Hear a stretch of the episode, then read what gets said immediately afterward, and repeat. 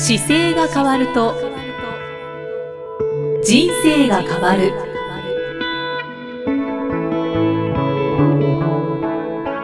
こんにちは、生きみえです。この番組では中野生態東京青山の院長姿勢治療科中野孝明先生が人生が変わっていく成功する姿勢力についてお話ししていきます。中野先生今回もよろしくお願いします。はい、ます。さて中野先生はい PBK といえば、はいピンピンコロリ。はい。そうですね、はい。はい、ご存知ですよねもちろん。はい。このピンピンコロリなんですけれども、はい。はいあの先生のはい。著書長く健康でいたければ背伸びをしなさいにも書かれているので、まああのご説明をしていただきたいなと思っているんですが、はい。この本に書かれているあの PPK の意味はいまあ、ピンピンコロリの略で、えー1980年代に長野で始まったピンピンコロリ運動に端を発したもの。で病気に苦しむことなく長生きをし亡くなる直前まで元気なまま最後はコロリと死のうという意味はい。なんですよね。はい。であのー平均寿命日本では2013年に初めて日本人男性の平均寿命が80歳を超えて80.21歳になり女性も過去最高を更新して86.61歳となり2年連続で世界一。まあ、ところが厚生労働省の調べによりますと日常的に介護を必要としないで自立した生活を送れる健康寿命は男性で71.19歳女性で74.21歳となっているそうなんですよね。ですからあのほとんどの高齢者が亡くなるまでの10年間は、はい。こう病気だったりとか介護が必要な生活を実際送っているっていう状態になってるんですよね。はい。そうなんです。はい、はい。はい、なので、はい。このピンピンコロリの人生を送れるようにすればどうすればいいのかっていうのを、ね。ぜひ教えていただきたいんですけど。これ多分お聞きの方のほほとんどは私は大丈夫って思うはずなんですよね。私も思ってます。思いますよね。はい、でじゃあどれぐらいの方がこのピンピンコロリになれないかってはい、いう数字がまたあって、はい、えーなんとですね5人中4人は介護になるんですよ。今40歳以上の方がはい、普通に生活してると5人のうちの4人が介護になりますよって言われてるデータがはい。これありましてこ普通れ東大の活してると。そうなんです東大の方が研究した結果ですねその数字が上がってきてましてえー2009年でも多分そのぐらいの数字出てるんですけど5人に4人というとですね30人のクラスがあるとはい、元気なのが6人ってことです。で24人が介護になっているという状態でちょっと健康寿命という名前がちょっとはい。なんとなく健康の寿命っていう感じがするんですけど、健康で亡くなる瞬間までの言葉が健康寿命うんなの、で、えーじゃあどこからかっていうとですね、つまあ、杖をつくという、まあ、介護には言葉があの要支援っていうのと要介護っていう言葉があるんですけど、はい。そこに認定された瞬間が健康寿命が終わった時です。ああ、はい、ではい。これは自分で、えー、と申請しに行くんですよそうなんです。申請しに行くと,、えー、とそれから審査を受けてああなたは要支援ですねっていうふうに認められたらはい寿命終わりましたっていう数字です健康寿命が終わった。はいあでそこからがあの介護が始まるので介護保険を使い始める形になってくるという数字がそこですーあ、そうなんですね。でそれの平均値が一応あの男女合わせてで女性の方が長いのではい。女性の場合だと今73歳うんから。介護が始まると言われていてはい。で寿命が80一応6というのが最長になってくるんですけどうんその差が引き算すると13年間長いですね。はいでもご両親の年齢とかってイキさんのご両親おいくつぐらいですか？えーっと70ぐらいですね。70ですか？はい。今至ってお元気ですか？元気です。あじゃあもうあと間もなくその先に今待ってる状態があるんですけど。と考えると恐ろしいです、ね。そんな感じします？でもつい好きそうな感じしますか？いや今のところ階段も、まあ、手す。すりは使ってますけど、はい。はい。あ難なく登れてたり降りたりしてるので。そこがそのまま継続すると一番ベストなんですよね。あー。やっぱり階段が上り下りできなくなったら結構まずいですか？そうですね。階段はあの上りと下りどっちが大変だと思います？うーん。上り？と思いますよね下りの方が先にダメになるんですよ、そうなんですか、はい、下りの方が怖かったり不安だったり上りは登れちゃうんですよね。で上りでも痛くなる方はもう下りがもっと怖いので。えー下りから。そうなんです。なのであの駅とか全部上り方向にエスカレーターついてますよね。はい。あれが本当は下り方向についてほしいって思ってる方はたくさんいるんですよ。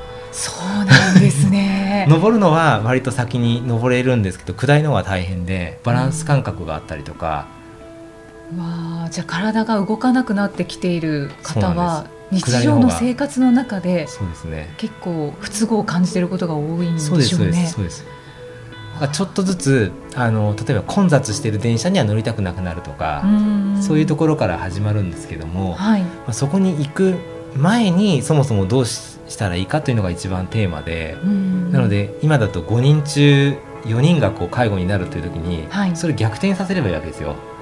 はなのでい5人のうち1人が介護になって4人ぐらいは大丈夫だろうなっていうのが多分普通の方の感覚だと思うんですね。生活、ね。僕もだから40今23の年齢ですけど普段生活してる中で自分が介護になると思ってる人たちが周りにいるとは思えないので、うん。でも確実に40代から50代の間の10年間の過ごし方だったり50から60代の過ごし方でこの先は全部決まってきます。その過ごし方というのは？はい。それがもうまさにですね、あの6個の私がよく伝えてるはい。シックスヘルスっていうのがありますけど、はい。えー、と6個はまず1個目が構造という部分をまず下に持ってきて、うん。で構造の部分がちゃんとそもそも整ってるかどうかそれから睡眠の時間ですよね、はい。睡眠の質が取れてるかどうかとか食事。はいそれからそこに今度次運動が来てですねで精神と呼吸で6個でお伝えしてるんですけど、うんその6個のバランスが取れてれば間違いなくピンピンコロリの状態に近づきます。ですからこの番組の最初の時に、はいその6つの健康要素をはい、一つずつお伝えいただいたので。改めてお聞きいただきたいですね。そうですね。はい初回の方ですよね。そうですねまさにそうですね。はい、本当に最初の方ですね。最近そうですね。この間も話してた時にやっぱり夜寝る時にはい、寝つきが悪いっていうのが始まってもまずスタートなわけですよ。そこからなんかそもそも何かきっかけを変えなきゃいけない状態なんですけど、うんそれを気づかずにいくと、まあ、寝つき悪いよねっていうのを周りに相談した時にあ私もっていう方がいたりするとはい。安心しちゃうわけですよ、あそうですね。みんなこの年齢だとこんなもんなんだっていうふうに感じる時があるじゃないですか、はい。あれはそのまま5分の4になってます。おおー怖い怖 い。じゃあそれはじゃあ寝つきが悪い。はい。例えば。例えば、はい、はい、それに気づいた時に気づいた時にはい。アプローチを変えた方がいいので、はい。寝つきが悪くなる理由っていうのがやっぱりあるわけですよね、うんうん。でまず普通に生活してる時だと例えばまずカフェインを取ってたらカフェインを早めにあの夕方以降は飲まないようにするとか、うんうんはい。そういうのをちょっとまずやってみようとかですね、うんそれで寝れればまあいいんですけどはい。多くの場合はあの自律神経のバランスっていうのが崩れてきてるんですよ。大体40代50代そうですよでね。自律神経のバランスってどう整えたらいいかっていうのが分かりにくいかと思うんですけど、ん。自律神経の親はですね背骨に密着してるんですあそうなんですね。す。背骨の動きが良ければ自律神経のバランスって取りやすいんですよ、つまりはうん、背筋を伸ばす？背伸伸ばすそれが一番基本で、伸ばすから動かすにつなげなきゃいけないのでうん、うんうんはい。例えばヨガをしましょうとかも自律神経整える時に出てくるんですけどヨガが何でいいかというとはい。普段生活の中で使わない動きを使えるからなんですよね。うん。例えば、ひねるっていう動作は普段生活しててあまりやらないじゃないですか。やらないですね。なのでその最大までひねってみましょうっていう時に実は背骨が1個ずつこう動くので、はい。そこによって自律神経のバランスを整える作用があるんですよね。ほうひねるってそういう作用があるんです。あの結局あの体って自由自在に骨と筋肉だけなのではい。骨単体では動けないんですけど、うん。筋肉がついて初めて動けるわけですよ。はいで筋肉をコントロールしてるのは脳なんですけど脳からその筋肉に対して動かしましょうねって綺麗に動いてれば全部綺麗にバランスよく取る取れてます。でもシグナルを出した時に動けなくなってるんですよね。脳から。動いてほしいなと思った時にもうすでに筋肉が動けなくなったりとか、はいはい。この角度やったことないなっていう動きがいっぱい出てくるので、でもそれは継続して少しずつ動かすことが、そうそれがまず一番初めのきっかけとしてはすごく大事です。うん。なので簡単にいくと今の6個の中に戻るとはい。一番、まあ、構造の部分をちょっと置いとくとですね、はい。構造以外に睡眠とか食事とかっていうのがあってはい。運動っていうのが一番欠けてる方が多いんですよ。うん。運動不足の方多いですよなのでね。この運動をちょっとマネジメントすると実は体は勝手に動かなきゃいけなくなることに気づいたり動けい、ないことに気づけるのでそこをちょっとアプローチを厚めにすると、はい。い、ろんなあの自分の体が動かないことに気づけますからうん。そこからですねじゃあ意識することは。6つの健康要素の中で、うん。はい。一番始めた方がいいのはもうまず？明らかに運動だと運動。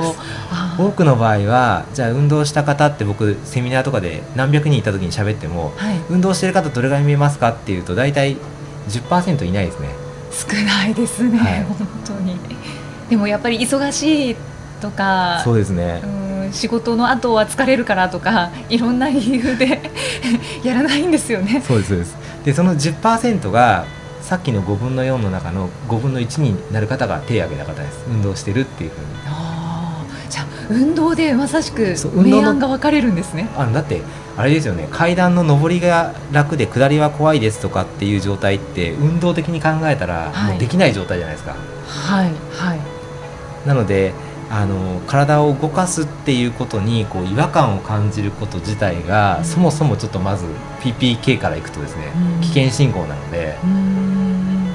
僕もちょっと自分のことでいくと、えー昨日ちょっと東京の東側の方に用事が朝あって、はい。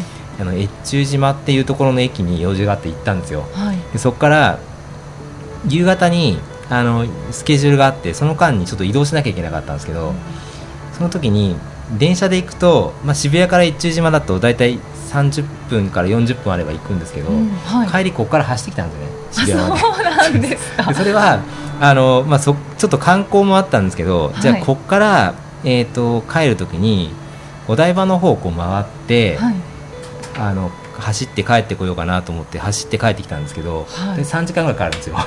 ゆっくり走ってても。越中島の方から豊洲の方行って、あ豊洲の今の問題になってるところはこんなに大きい すごいできてるんですけど立派に。はい。でこれが全然動いてないんだとか見ながらですね。でお台場のそうですお台場の方行ってでお台場のなんか海のこう博物館とかっていうところの周りを行くと、はい。あオリンピック向けに今全部工事してるなとかがあってでレインボーブリッジ渡って、はいで三田の方からこう帰って広尾を抜けて渋谷って帰ってきたんですけど、はい。で帰りに途中でなんか足が結構疲れてきたなと思って、うん。水着をも持ってってたんで プールでアイシングして帰ってきたっていうの を昨日かけたんですけどでもそれってなんか自分の中ではねあのあれなんですなんか自分の運動がいつでもできるっていうのの確認もあったのとこういうことをみんながやれるようになるともしかするとすごい健康なんじゃないかなっていう実験も兼ねて自分でやったんですけどうん昔はいかがでした？いや楽しかったですよ。うん。なんか楽しかったのでやっぱりそういうことするとよく眠れるんですよ夜。でご飯も美味しいし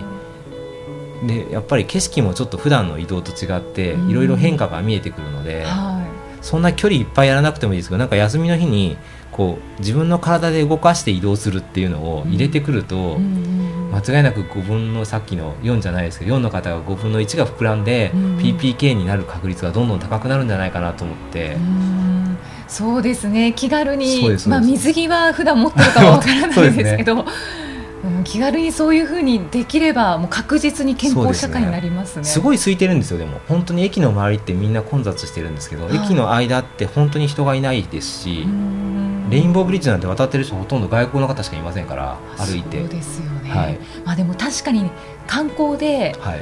長いこと歩いたりすることはたまにありますけどありますよそういう時ってやっぱりなんか心地よい疲れもあったりとか、うんうんうん。あと本当に混雑してるのって駅前だけなんだなって感じることはよくあります、ね、そうですよね。はい。そうするとあのなんか一日の中で昨日なんかでも朝からそのずっと見て夜まであったんですけどそのはい。間の中で、あ今日はこの PPK に対して自分であの体を動かしたなとかって思って100点がつけばうん。間違いなくそのまま年を重ねていくと思います。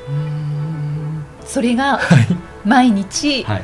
できればいいんですよね。そう毎日の方がいいですよね。やっぱり毎日が難しかったら1週間でもいいんですけど毎日の中でそのさっきの6個の要素とかができたかなって考えられればでも1週間で入ってなければやっぱり1ヶ月では入んないので、やっぱり最長くても1週間単位で6個がうまくいってるかどうか見直すとこの最後ピンピンコロリっていうステージにいけるんじゃないかと思ってはい、今僕の中ではやっぱりこの100歳までですねピンピンコロリが健康寿命が今既存では73なんですけどはい、これを100まで伸ばせばいいんじゃないのかと思ってじゃあどうせだったら数値化しないと目標が立たないから100歳まで健康寿命を伸ばすっていうことに対してちょっと自分でもテーマを持ってやっていこうかなと思って。ちょっと今だとありえない数字なんですよね 100, 歳100歳までピンピンコロリってやるとほとんどの方がじゃあ100歳まで働けることになるのでそうですね。私もちょっと現実味がないかもと思いな思いがらますよね 聞いては言いましたけど、でもこれだけ急に寿命が伸びてきてるので、はいもしかするとやっぱりうまくいくのかもしれないなと思って、そういうそこって高いじゃないですか目標が。はい、高いことでいこうとするとやっぱりいろんな方の協力をして集めていけばその1個のパターンというかね、うん。これをやると100歳までいきますよがちょっと見えてきたら、それできなかったらできないでもいいんですけど何やったらできいいけるかさえ並んでればはい。なんかやってみたいと思いません？そうですね。あといずれは行くんじゃないかっていうなんか希望も出てきますね。そうなんです。だからちょっとそういう目標が高いですけどそういうことを今やってみたら面白いかなと思って、挑戦を、はい、この間から妄想してます。はい、ピンピンコロリに向かう道を、はい、僕というよりは僕のも周りで関わってる方がじゃあ100歳まで行くためのアドバイスとしたらどれをしたらいいかとかはなんかいろいろお伝えできそうなので、うん。いやでもこの番組を聞いていらっしゃる方は、少なからずもう絶対的に健康には興味がありますので。本当になんか世界中の日本語で喋ってるので日本人の方がはい。今聞いていただいているっていうのをいろんなところで声をかけていただいて、そうなんですはい。ね。、スイスから今度来たいですってお話いただいたりとかです。本当ですか、はい。えこの番組を聞いてですか？聞いてオへー。ーストラリアから今オーストラリアで仕事してるんですけどオーストラリアで先生の講演ってやってくれませんか？とかですね。本当ですか、はい。姿勢治療科になりたいんですけどなれどうやってしたらなれますか？っていうのをいただいたりしてなんか日本の僕の周囲だけかと思ったんですけど結構広くやっぱりはポッドキャストの影響力というのをい、いやびっくりしました、はい。私もい今知りました、はい、あそうですよねそうそうなんそんなことがあって。あそうなんですね、はい。い、や皆さんありがとうございます,、ぜひ中野先生を海外に、連れて行ってください、はい。いやーねそんな形ではピンピンコロリについてお話しいただきました、はい。えーぜひあのー運動がまだ少ないかなという方は増やしていただければと思いいますね。はい。はい、ピンピンコロリを目指しましょう、はい、ぜひ。さあこの番組では姿勢や体についてのご質問そしてご感想を随時お待ちしています。ご質問とともに年齢、体重、身長、性別をご記入の上中野生態東京青山のホームページにありますお問い合わせフォームからお送りください。では中野先生最後に締めのお言葉お願いします、はい、えー体を見直す時間は人生を見直す時間である。はい。中野先生今回もありがとうございました。